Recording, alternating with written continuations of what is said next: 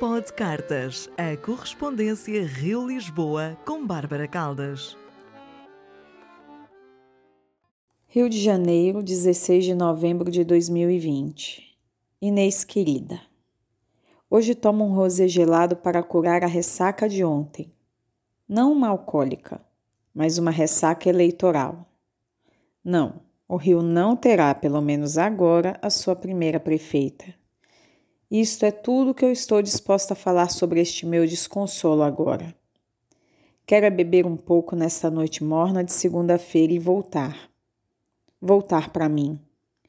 Porque é assim. Me deixo levar pelas paixões, pelas lutas, pelos ideais que me arrancam do meu centro, tomam minha energia e atenção. Meio que me arrancam o coração. Sofro, vibro, me entrego mas há sempre um momento que, um tanto exaurido e com saudade, preciso voltar para casa, para esta minha casa que eu sou.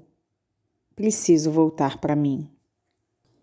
E aqui estou, naquele movimento que você bem conhece, de tanto que já te enchi os ouvidos com isso, e saio flertando com delírios campestres. Eu quero uma casa no campo, onde eu possa compor muitos rocks rurais e tenha somente a certeza dos amigos do peito e nada mais. Esta canção de Zé Rodrigues, imortalizada na voz de Elis Regina, passa a me rondar o pensamento, colando-se aos meus neurônios, e assim fico por uns bons dias, tal qual uma vitrola tocando um disco de uma só música. E deliro. Acordo, levanto, tomo meu café da manhã em uma mesa com vista para as montanhas e toda uma mata atlântica serrana Fiodor corre pelo gramado, feliz e liberto desta vida nova, reclusa e forçada num apartamento que o coloca diariamente a reclamar. E sigo no delírio. Pego a bicicleta e pedalo por paisagens tropicais, até uma cachoeira onde me banho. Volto para casa e, ao som dos grilos, sento para escrever, para trabalhar. Ora, a Serra Fluminense é cheia de possibilidades para que eu arranje um lugar onde eu possa plantar meus amigos, meus discos e livros e nada mais. Uma vida sem grandes desejos, no doce fruir de quem encontrou em si a própria e melhor morada. Deliro e planto. Ora, até acho graça. Sou tão boa em cuidar de crianças e bichos que chega a ser estranha a minha completa falta de jeito com plantas. E gosto tanto delas. Quero cultivar algo. Pelo Brasil temos produzido excelentes azeites, temos melhorado a qualidade de nosso vinho. E aqui no estado do Rio, já temos uma vinícola que estou morrendo para ir visitar. Já pensou? Euzinha aqui produzindo vinhos? Até esvaziei agora minha garrafa do rosé, um chileno orgânico e bem honesto. Este ano em janeiro, quando o mundo estava começando a virar de ponta cabeça, e por aqui ainda conseguimos nos dar ao luxo de fingirmos que nada era ou seria conosco, fui visitar minha família na Serra Gaúcha e lá estive também para fazer pesquisas para o livro que estou escrevendo. O engraçado é que, tal como uma personagem do livro, usei a desculpa de ir atrás de uns vinhos naturais, quando talvez inconfessavelmente eu estava era mesmo atrás apenas de ser feliz ali. E como fui feliz naqueles dias. Tenho um primo querido, queridíssimo e enólogo, que se empolgou com minhas pesquisas e um dia chegou em casa carregado de uvas Pinot Noir para fazer uma experiência caseira e artesanal. Adorei! E não só acompanhei atentamente todo o processo, como dei uma de louca e resolvi reproduzir o que ali vi em casa, no Rio de Janeiro.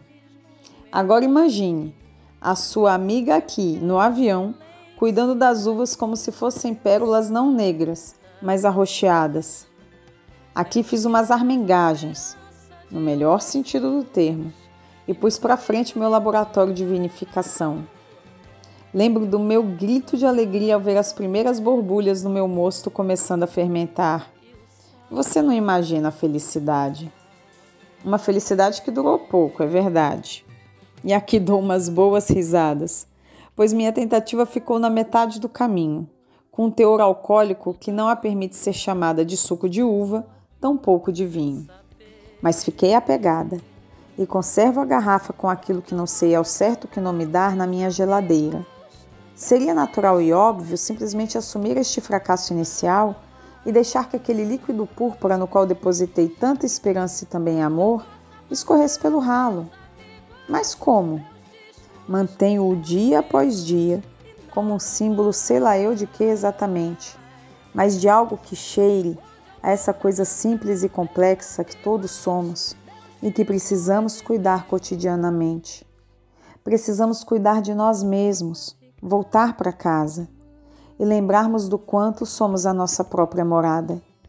E ora, nesses meus delírios, não é difícil me transportar para uma possível vida na Serra Gaúcha, cantar Mercedes Sosa em violas de noites frias ou frescas, como fiz lá dessa vez, pescar traíra no açude, beber vinho e cachaça, enquanto cantamos e cantamos e cantamos. Mas do mesmo jeito que deliro com uma vida na serra, gaúcho ou fluminense, posso também me transportar ao sul da Bahia e, quem sabe, plantar cacau e fazer chocolate. Sim, também temos dado passos largos nessa outra bela e complexa arte que é a de produzir chocolates. E o sul da Bahia? Ai, o sul da Bahia, com suas pitangas, mangabas e cajus, com esses duríssimos dilemas filosóficos sobre se o melhor é tomar um banho de mar ou tomar um banho de rio, e logo ver que é só emergir de um e em seguida mergulhar no outro. O sul da Bahia, com suas águas esmeralda, que nem todas as cartas do mundo seriam capazes de narrar ou expressar. Esse pedaço de chão que fez a história ser onde o seu povo, aqui pela primeira vez, aportar e fazer de nós, pelas vias mais tortas e cruéis, hoje povos irmãos. Esta terra de tantos encantos, onde tenho certeza Fiodor seria feliz. Ou mesmo este filho que espero que cresça em minha barriga, sem o cretino ainda que um médico um dia achou que podia soprar aos teus ouvidos e te fazer estacar. Imagine um menino, tal como um índiozinho feliz, nu a correr e mergulhar entre o rio e o mar. E aqui, minha amiga, só posso te agradecer por me ajudar a estar em casa, por me ajudar a estar em mim. Sim, apesar dos delírios, continuo no Rio de Janeiro nesta selva de pedra que ostenta para o resto do mundo este seu pequeno trecho entre montanhas e mar, que parece reduzir o Brasil em si. E não, e digo mil vezes que não. Mas hoje não é dia de dizer nada. Hoje é dia de estar quieta, no vasto silêncio onde me aconchego e faço de cada pedaço que sou o meu lar, onde posso delirar, onde posso sonhar. Hoje é dia para acender o fogo da lareira tocar viola e cantar. Hoje é dia de deitar na terra úmida e morna, olhar para o céu e relaxar. E amanhã? Amanhã é dia de luta, amanhã é dia de labuta. E quando você aqui voltar, sabe-se lá Deus se ainda teimosa estarei por aqui ou onde terei inventado de morar.